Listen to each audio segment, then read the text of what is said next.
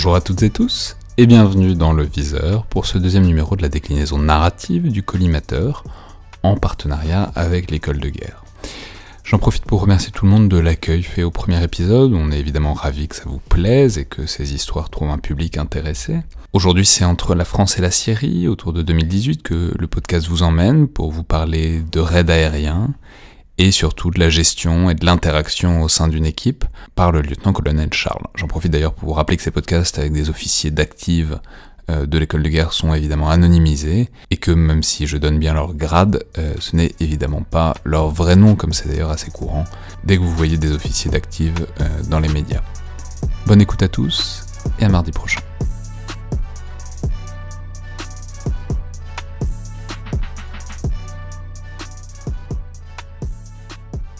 Bonjour, lieutenant-colonel Charles. Bonjour. Euh, merci beaucoup d'être là. Euh, donc vous êtes euh, lieutenant-colonel dans l'armée de l'air, chef d'escadron à Saint-Dizier.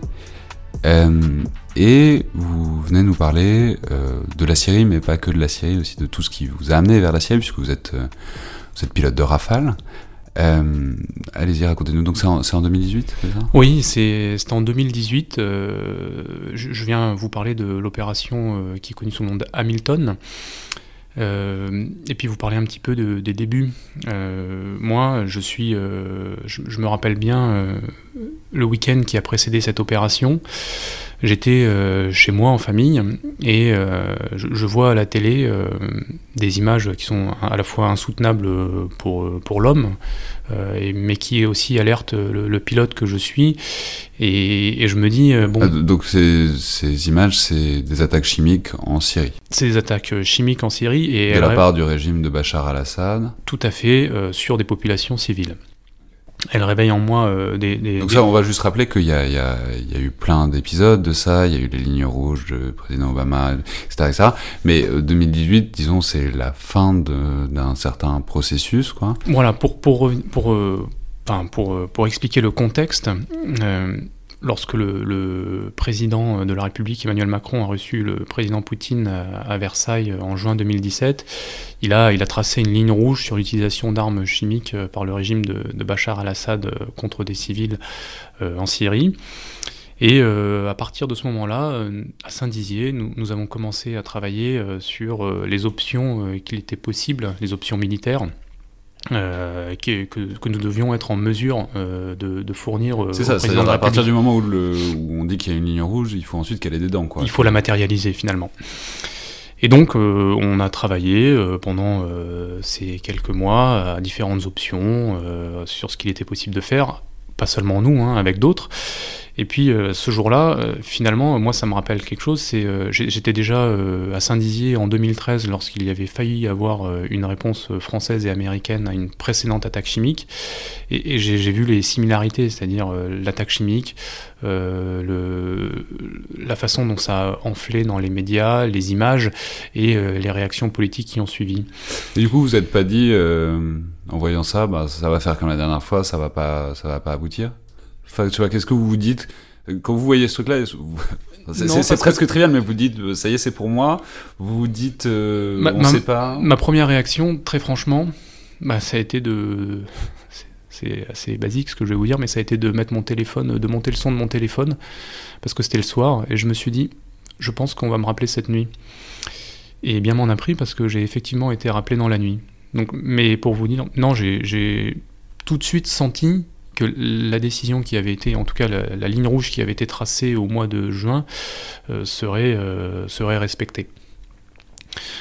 Donc j'ai monté mon téléphone, puis j'étais réveillé dans la nuit, et euh, bah, je suis euh, retourné euh, sur la base, et puis euh, j'ai appelé tous les gens qui étaient nécessaires à, à monter. Parce que du coup, dans, pendant la, la, préparation, vous saviez que ce serait pour vous, votre escadron, s'il y avait oui. quelque chose? Oui. C'était déjà localisé oui. comme ça, quoi Oui, la, la répartition des rôles avait déjà été faite, des gens avaient été identifiés pour, pour préparer la mission, et des responsabilités avaient déjà été données. Donc euh, c'est pour ça que c'est l'escadron qui a été appelé, et pas seulement moi, hein, mais l'escadron qui a été appelé dans la nuit, parce que c'était nous qui devions lancer euh, le, process, euh, le travail. Encore une fois avec d'autres, mais voilà, donc c'est parti comme ça. Et donc, bah, on se retrouve dans la nuit ou au petit matin à être plusieurs, à monter et à commencer à travailler.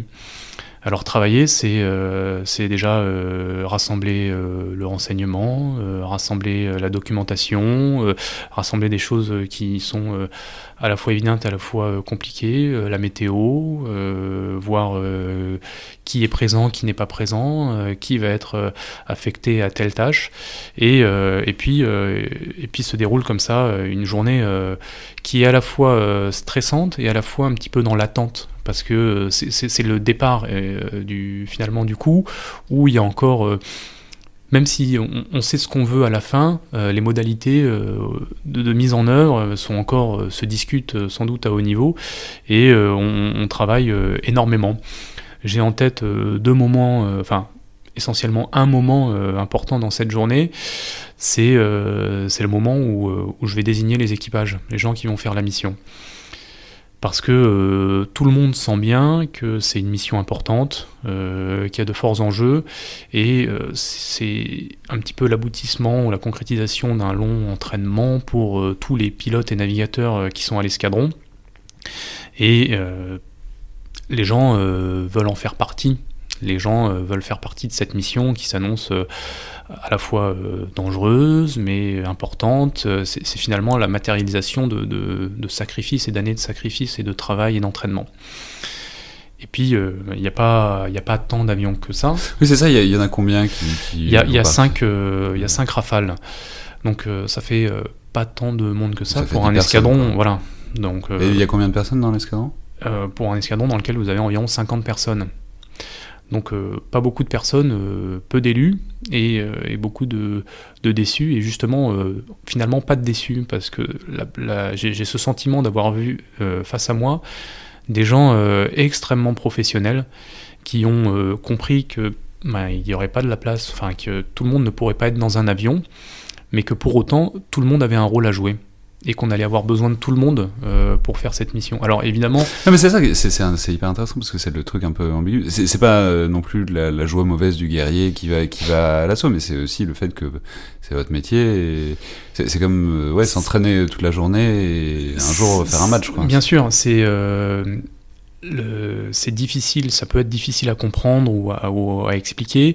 Euh, c'est la concrétisation de notre entraînement. L'idée euh, n'est pas, il n'y a pas de joie particulière parce que ça se fait dans un contexte où, enfin, on est euh, des hommes, on a vu des enfants à, la télé, enfin, on voit des choses terribles, mais les gens ont envie de participer à cette mission. Ça, c'est très intéressant. C'est la capacité de l'armée, enfin, du fonctionnement à pas à dépassionner, mais à, disons à mettre de côté ces affects-là et réintégrer le tout dans un cadre de professionnalisme et de, Exactement. Et de, tâches quoi. C'est-à-dire que les... c'est pas parce qu'on est soldat qu'on n'a pas des sentiments humains. Euh, au contraire, on en a beaucoup, euh, enfin comme tout un chacun, mais euh, c'est aussi notre devoir, notre métier de, de, remplir ces missions, et on doit savoir les mettre un petit peu de côté, euh, sans, euh, sans les éteindre complètement, mais euh, savoir faire la part des choses.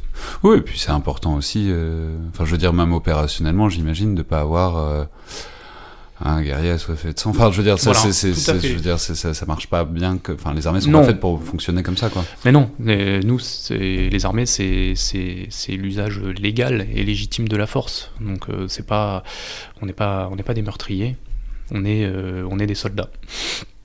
Et donc j'ai ce sentiment, euh, ce jour-là, j'appréhendais un petit peu ce moment, parce que euh, je, me disais, bon, il va y avoir des gens, euh, enfin comment vont réagir les gens, et je l'appréhendais, et finalement j'ai eu tort, je ne sais pas si je l'ai vraiment appréhendé, mais j'ai vu un escadron qui s'est mis en ordre de marche, en ordre de bataille, et du dernier arrivé qui savait bien qu'il serait pas prenant ou partie prenant dans cette mission, au plus expérimenté ou à quelqu'un d'expérimenté qui aurait pu légitimement se dire j'ai les qualités, l'expérience, le recul pour faire cette mission, mais finalement on était nombreux. Et c'est ça que je retiens moi, c'est que euh, il y avait beaucoup de gens pour faire cette mission. Et euh, les gens qui l'ont fait, bien sûr ils l'ont faite, euh, ils l'ont bien exécutée, mais ce que je retiens, c'est la force des gens qui auraient pu le faire et qui se sont sacrifiés entre guillemets pour le bénéfice ou pour pour les autres, pour le, pour le bien commun, et qui ont réussi à travailler. Parce que le, le, plus dur dans cette mission, c'était euh, c'était de la préparer, de la, de la monter finalement. Et donc c'était quoi la mission exactement? La mission, elle consistait à... Euh, donc vous décollez de Saint-Dizier? Voilà, c'est... Euh, vous allez jusqu'en Syrie? L'idée, c'est de, de partir euh, depuis la France et d'aller tirer des missiles de croisière Scalp sur des objectifs du régime syrien. juste, je, n'ai aucune idée, hein, mais ça, se fait en, en, une jambe, enfin ça se fait en direct, le France-Syrie, il n'y a pas besoin de... il a pas de problème quoi. Non, enfin il n'y a pas de problème. C'est compliqué, mais ça se fait. Parce que euh, ben, l'avion, euh, par définition, se déplace vite, va loin. c'est un rafale Voilà, l'avion, c'est des rafales en partie. Le raid est plus compliqué que ça, parce qu'il y a aussi euh, une coordination internationale des Américains, des Britanniques. voilà. Mais pour la partie française, en tout cas, les avions, c'est des rafales et des Mirage 2000 qui partent de France, qui se font ravitailler par des avions ravitailleurs français. Euh, nous transitons par les eaux internationales et nous rejoignons une zone au large de la Syrie où euh, nous allons euh, tirer nos missiles de croisière sur des objectifs du régime chimique de Bachar al-Assad. Donc des missiles de croisière, ça veut dire que vous n'allez pas directement sur la zone, vous les larguez à quelle distance? Nous, nous tirons les missiles à plusieurs centaines de kilomètres des objectifs. Donc en soi, nous ne sommes pas euh, soumis à une menace euh, directe. Et euh, donc vous tirez vos missiles de croisière depuis les eaux internationales. Bon, ils sont après c'est plus de votre contrôle, j'imagine, ça, ça, fonctionne autrement. Mais du coup, vous voyez le résultat ou pas? Non. Donc vous les tirez, vous rentrez Nous, nous les tirons et euh, une fois qu'ils sont partis, effectivement c'est des systèmes autonomes euh, qui se dirigent vers leur cible. Nous, à ce moment-là, le but c'est, euh, enfin, le but du missile c'est justement de ne pas s'approcher de la cible. Donc une fois qu'on a tiré, eh bien on, on, reprend une direction plutôt vers l'ouest, vers la France, et, euh, nous rentrons euh, avec euh, plusieurs ravitaillements jusqu'en France, jusqu'à Saint-Dizier, notre base de départ. Et quand vous rentrez, vous regardez? Enfin, vous, vous avez d'ailleurs des reports, des, des, rapports, des retours? Enfin, je veux dire, comment est-ce que vous... Parce que ça doit être frustrant. Enfin, pas frustrant, mais ça doit être... même si vous savez que tout est bien fait pour votre partie, vous tirez un truc, vous savez pas où ça part après. Absolument. Alors, le, on a, une expérience euh, de cet armement, on, sait qu'il fonctionne bien, néanmoins euh, les, objectifs sont des objectifs qui sont défendus, euh, donc on ne peut pas dire au moment où on tire quel sera le résultat. en revanche, on est confiant dans notre système, dans la façon dont on a préparé, et on a, pas vous dire exactement quand, mais on a un retour euh, de, on, évalue le résultat euh, de la frappe euh, par des images satellites et globalement on est, enfin la, frappe est, a, très bien fonctionné d'un point de vue militaire. Ok. Et du coup, ben après quoi? Je veux dire, c'est-à-dire vous, vous êtes parti, vous savez que vous repartirez pas forcément tout de suite, du coup? Euh, comment est-ce que vous appréhendez, disons, l'après une fois que vous avez fait cette grosse mission, quoi, votre grosse mission, c'est quoi le, comment, quoi, retour à la normale, retour à l'entraînement? Retour euh, à la normale, mais finalement, la normale, c'est euh, déjà euh, capitaliser sur cette expérience. Euh, elle, elle, a démontré forcément des, des, capacités, être capable, comme ça, en une nuit, d'aller délivrer de l'armement aussi loin, revenir. c'est. Ah D'ailleurs, ça, a pris combien de temps La mission. vous partez à quelle heure Vous revenez à quelle heure on, revient, enfin, on part, on doit décoller vers 10h, 10h30 le soir, et on revient, il est 7h du matin.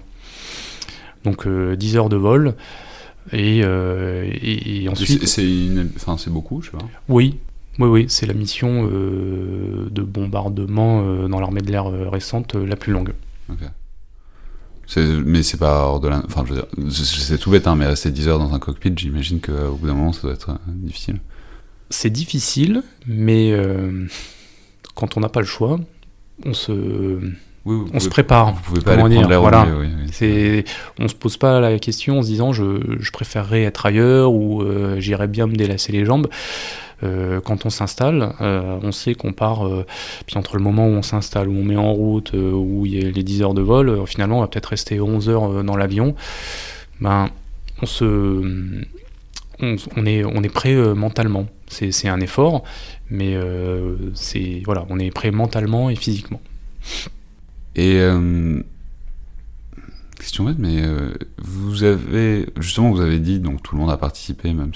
Mais du coup, vous avez quand même un truc euh, particulier avec euh, les quatre, enfin les neuf autres personnes qui étaient avec vous? Oui, oui, oui. enfin, il y a, y a, forcément une, un lien d'amitié ou la, sensation, enfin le, le sentiment d'avoir vécu quelque chose d'un petit peu alors exceptionnel c'est peut-être beaucoup dire, mais euh, qui sort un petit peu du, cadre normal de ce qu'on avait vécu. Pour, je pense que pour chacun d'entre nous, euh, certains sont encore euh, dans les forces, donc je ne sais pas s'ils revivront des choses pareilles, mais pour la plupart d'entre nous, c'est la mission à la fois la plus difficile, la plus importante, euh, la plus longue évidemment, mais c'est pas c'est pas en ça qu'elle est euh, qu'elle est particulière. C'est vraiment euh, l'importance de la mission, les enjeux, celle qui nous a sans doute demandé le, plus d'engagement physique et moral.